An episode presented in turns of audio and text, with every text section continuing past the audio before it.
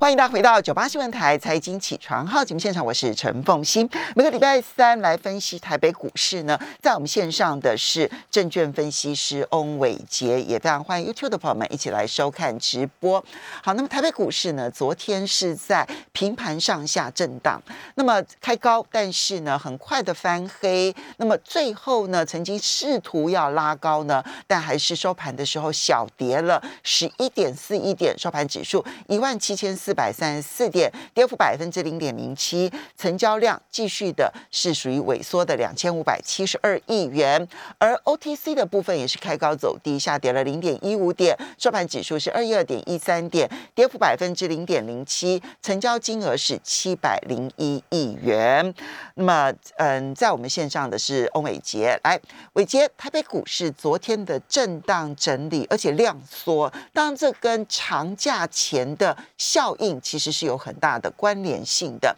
那么要不要爆股过中秋？哈，当然这当然中秋节其实假期并不算特别的长，不像过年这样子。但是要考虑哪一些因素？好，那如何的看待？好，欢迎早，大家早好。那其实在这个中秋节长假之前哦，其实大家都会稍微考虑一下这个问题。那到底会不会中秋变盘？那所以其实呢，我想其实中秋变盘只是一个这个行情到了极致之后的一个。风格转换哦，并不是说绝对都每一次都一定会中。那所以其实，与其要去考虑这种节气变盘哦，那不如我们就来看一下成交量跟整个结构的变化，这样子会比较客观一点点哦。否则如果说，哎，大家都期待这个中秋变盘，结果真的没有变盘，然后你提前卖，然后卖错了，这个其实也是蛮委屈的一件事情哦。那所以我们就来看一下哈，在这一次的整个台北股市的一个呃成交量，其实一直不断的都在退潮当中哦。那我们还是要提醒大家，就是当台北股市的成交量在退潮，那当然它的价格就没有办法能够去挑战前波高点。无论是在这个九月的这个高点，还是在这个七月中的这个高点，其实都是一样的。哦，那所以其实呢，这个呃目前反弹到这边，大概就是跟我们之前跟大家提醒的一样，就是在九月六号的这个高点的位置，其实以过去这半年的量价累积的一个。呃，区间来说，它的反压是比较重，也就是说，以现在目前的一个成交量是没有办法能够去突破它的。那现在成交量都不到三千亿，那更不用说要去化解高档的这些超过五千亿、六千亿左右的这个所谓的套牢的压力哦，这是比较困难，所以它时间势必会拖得比较长一点点。那所以呢，其实从整个呃扣底值的一个角度来看，它大概也是会反映出来，就是一个区间震荡的一个呃区间当中，所以。我们看到月线的扣底，只是是以短波段来讲，现在呢是在一万六千八百点，而且呢它是在往八月份的低点去进行扣底，也就在今这个礼拜结束的时候呢，它扣底在八月中的这个低点的位置区，所以月线呢它还是在走平上扬的一个格局当中，所以它回撤到月线的时候，它会得到一个支撑哦。那但是呢，季线的不太一样，季线它目前的一个扣底位置呢是在一万七千八百五十点。那未来这几个交易日都会在一万八千点这附近，所以它高档是有反压，因此现在目前看起来，季线的这个呃这个方向呢，它是在走平往下玩，所以它反而会在高档形成一个压力哦，去压住整个台北股市的指数表现。那当然有一个条件是说，如果它是放量往上走，那放量要放多少量？供给量呢？我们现在判断供给量呢至少要超过四千亿，才有办法能够代表一个方向性的表态。哦，所以如果没有看到这个供给量之前，其实都还是相对比较保守。那所以呢，现在目前呢，在整个台北股市当中，它大概就会维持在一个箱型区间，大概来回震荡，就跟我们之前提到一样，就震荡的幅度大概就是五百点的一个空间范围。你这个五百点再让大家知道一下，大概在哪个五百？嗯。好，那这个五百点的这个区间呢，是在一万七千一百点到一万七千六百点的中间哦，这五百点的一个呃箱型的一个震荡区间当中，所以它就大概是在月线，然后呢到稍微高于季线，也就是差不多在九月六号的高点的那个位置，有没有？九月六号九月六号的高点，对，所以是在月线到九月六号高点之间的位置，然后来回震荡。对，没有错哈。那现在目前呢，如果是从这个啊，八月二十号的这个低点反弹以来起算，其实它算是一个短波段的反弹波。那比较偏多方去做观察，我们是观察支撑。那现在目前我们刚刚特别提到月线是上扬的均线，所以它是有提供支撑的一个力道。所以短波段这一波八月二十号以来的这个反弹，我们的支撑就看月线。那现在目前呢，因为过去的这个从一万八千零三十四点回档以来的这个头部形态，我们之前有跟大家讲过，它的颈线位置大概是在一万六千八，嗯，对不对？那这个颈线的位置在一万六千八到一万七，这中间其实有一个价格区间带，这个颈线位置也会提供一个比较明显的一个支撑，因为毕竟在过去。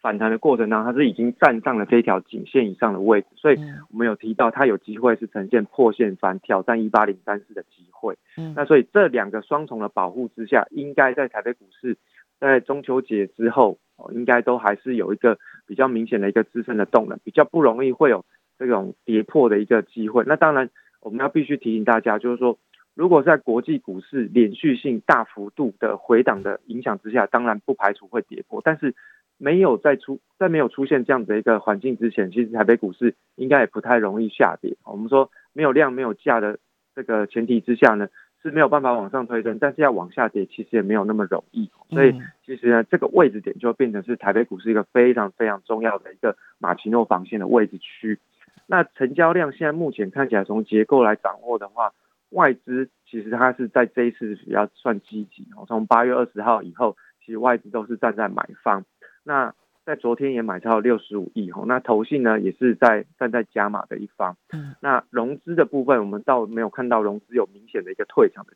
这个现象，那只是说反弹上去的时候，有很明显的就是一般的投资朋友就是散户不太敢进场追价，那反倒在筹码部分短周期有一个比较稳定的一个现象，那也撑住了台北股市的一个哦这个反弹行情。哦，那所以其实从整个结构来看哦。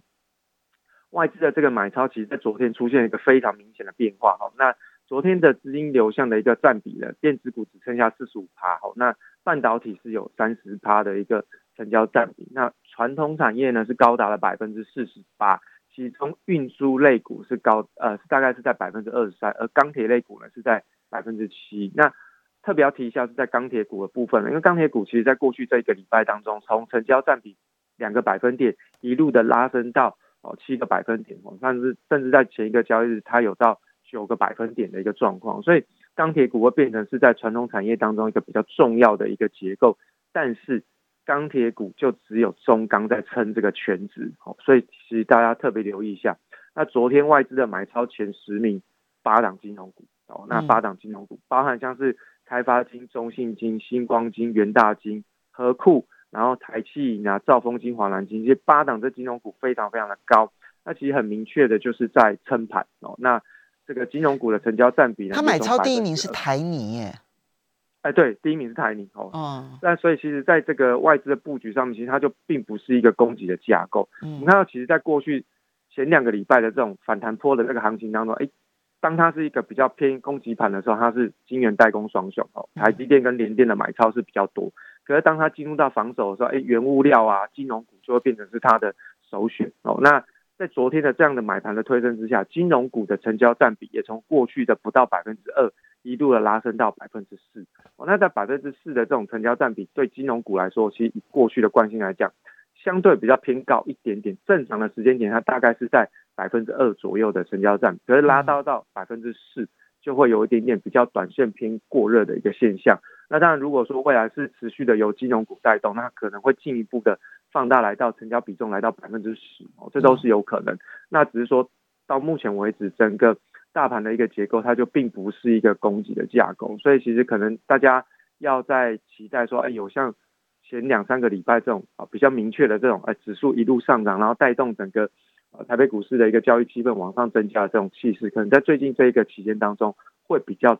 呃，比较冷清一点点。好，所以我们整理一下，就是量不足，所以呢，其实要攻高恐怕是困难度非常的高，对不对？好。对。然后第二个呢，是就技术面上面来看的话呢，月线有支撑，尤其是月线这一个位置看起来呢，再往下，其实那个颈线支撑是更加的明显。所以，除非国际股市连续性的重挫，好，当然这个可能性我们也不能说没有。但是国际股市如果连续性重挫，这个几率现在你说高不高？可能也并不高。但我们就要观察国际的走势，随时保持警戒。但原则上，只要不要国际股市重挫、连续重挫的话，这个一万七千一百点附近，其实支撑还蛮强的。好，没有错。但是要上攻呢，如果要突破。九月六号的高点一万九千六百点又有点困难，好，所以那个区间的五百点来回的整理震荡，可能是这样子的一个格局来消化之前的那一个，就是八九月份的时候高点的那一些相关的一些这一些投资哈。那筹码面的部分，其实你看到的是外资虽然不断的在买超，但是它的买超显然是保守布局。那这里面所代表的意涵是什么呢？好望其实哈，外资在台北股市的布局，它最主要还是就是以一个这个外部的利率环境当成是一个比较明显的参考指标。毕竟现在目前看起来，在这个外部的利率环境是比较偏向于科技类股的过程当中，主轴是在科技股。但是呢，在短波段科技类股大幅度的推升之后，它势必会把一些资金做一些部位的调整。因为其实到了这个下个礼拜，第一个台子期要进行结算，第二个呢是。包含像是在美国股市，它有四五日的这个期权商品的结算，所以其实这都会造成行情比较大的一个波动。那它当然就会在选择在前一个礼拜左右的一个时间点，把过去的一些交易的部位去进行一些调整哦。那当然就会把一些电子股啊调整到金融股当中做资金的 parking。所以他买超这么多金融股，并不是真的看好金融股的价差的发展，他只是说，哎，我做一个短期的资金 parking。那至于有没有机会要再把台北股市往上推升，那之后结算完之后再说。那以现在目前的位阶来看，呃，外资在下个礼拜三的这个台子期结算的行情当中，应该它就是维持在这个位置，因为它。所以我们稍微休息一下，等一下马上回来节目现场。欢迎大家回到九八新闻台财经起床号节目现场，我是陈凤欣，在我们线上的是证券分析师伟杰，非常欢迎 YouTube 的朋友们一起来收看直播。好，伟杰刚刚提到了，就是外资的布局来看的话呢，它比较偏呃稳健的、保守的、防守型的布局，而看看不出来说是要拉抬任何的个股，然后往上冲这样子的一个布局，所以它就会影响到。后续的表现，那我们就要开始盘点各个产业了。那之前其实很夯的半导体，那最近这一段期间呢，看起来偏弱势。当然，大概只有联电稍微的强一点啊。那怎么看待？好，望其实哦，在这个指数的部分，我们刚刚已经先定掉，就至少在下个礼拜三开始结算之前，应该就是在这个位阶，不太会有比较明显的波动。那当然，除非国外部的环境有变化。好，那所以在电子股的部分。过去的这个表现其实集中在半导体产业比较多，但是半导体产业在过去这一个礼拜当中，已经开始出现比较分歧的发展。嗯，尤其是在晶圆代工的这部分哦，那不然像是在台积电、联电过去这一个礼拜涨两天跌三天。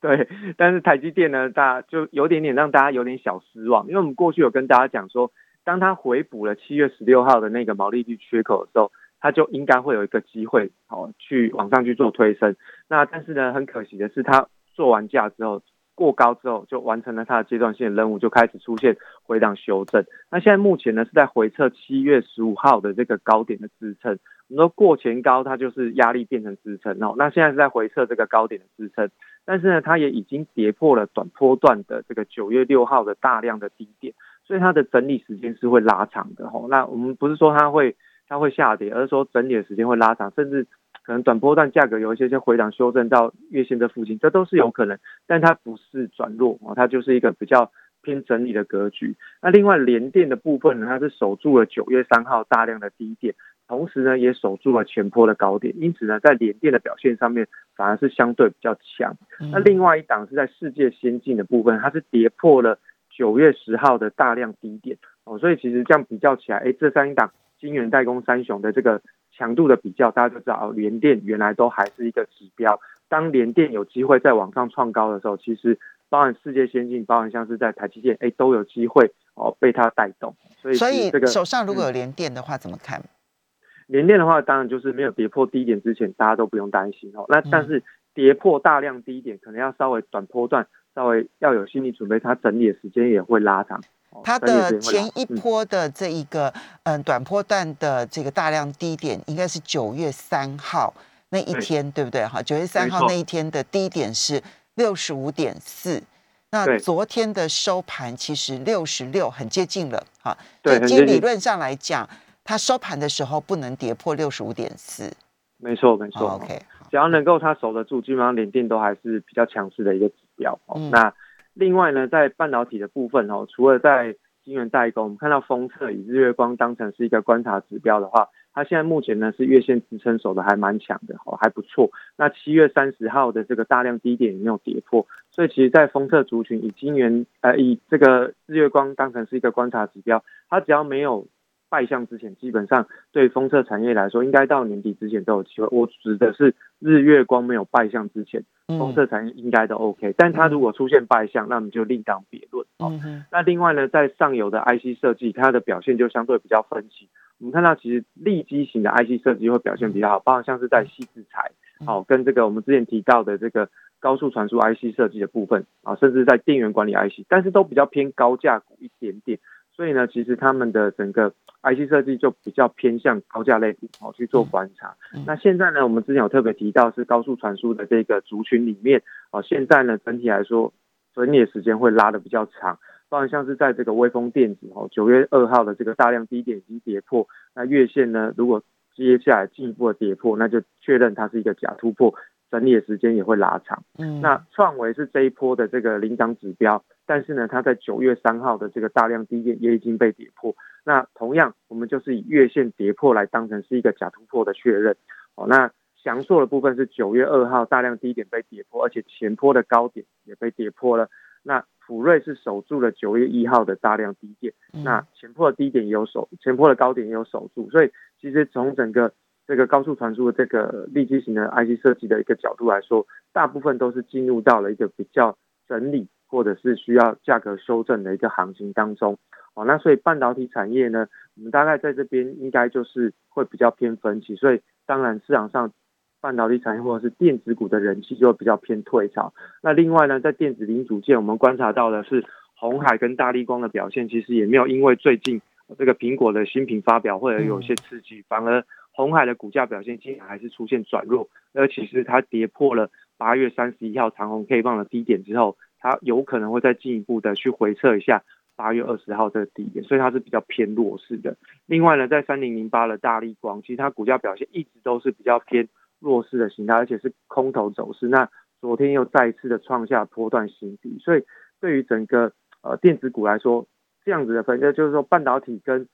苹果概念股其实都出现了分歧的发展之下，其实就没有办法能够凝聚电子股的人气，那当然成交量就没有办法放大。所以这样听起来的话，电子类有任何你觉得还 OK 的产业类别吗？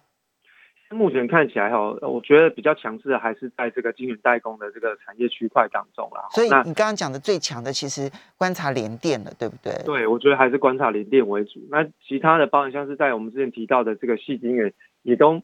进入到一个比较箱型区间的盘整，然后也都进入到比较属于在七月中的这个呃高点这附近的一个呃重压区哦，在进行整理。那所以其实行情也都比较少哦。那当然在电子股部分，可能就是这样子去做观察。好，伟伟杰，我们稍微修正一下，因为嗯，其实已经有网友提到说，台子期应该是今天结算吧？呃，今天吗？他有提前吗？因为第三个礼拜三。OK，好，那对对对，因为是第三个礼拜三。OK，我们我们这边查的是说是九月十五号结算，可能是因为嗯这个这个各方面的情况。好，先先提供给大家这个讯息。好，是。那那联发科呢？因为联发科其实在 A 七设计里头，其实它相对就比较强了。它至少它呃虽然没有说再突破到这个嗯一千块钱以上，但是至少在这个位置上面稳似乎稳住了。对联发科的部分就比较偏落后补涨，那它是突破了一个比较长期的一个整理平台的往上走，所以昨天在联发科的这个红 K 棒的这个低点就变成比较重要，因为它到底是真突破还是假突破，这个就变成是长红 K 棒的这个低点，就大量的这个低点就变成是一个比较重要的。支撑位置点跌破，它就变成是一个假突破的一个现象。好，我刚刚大大家看了一下，我帮大家更新哦，的确没有说是今天结算了，抱歉，我刚看的这个日期有点精打。好，那对，那所以其实在这个传统产业，我们简单跟大家讲一下货柜航运哦。货柜航运现在目前的关键是在筹码，那因为融资减肥的状况其实是进入到撞墙期，所以其实七月二十八号的低点没有跌破之前，货柜航运还是有利于反弹的行情。但是如果跌破，可能它的方向就要变成比较明显的转换。散装航运看八月十八号的低点支撑，一样跌破就是方向就要开始变转换了吼。那所以其实在这个传统产业的部分，它的风险还是存在的。那钢铁股就看中钢，其他的大概我都觉得是跟着中钢涨而已。塑化类股可能在近期有一些些表现，但是它的空间不会太大哦。所以其实，在传统产业当中，可能也都是以全指股当成是短期的观察指标，因为毕竟成交量是比较小，没有办法雨露均沾，所以全指股还是。现在目前盘面上比较重要的外资的一个关注焦点。嗯，好的，我们要非常谢谢证券分析师伟杰提供台北股市的讯息，供大家做参考。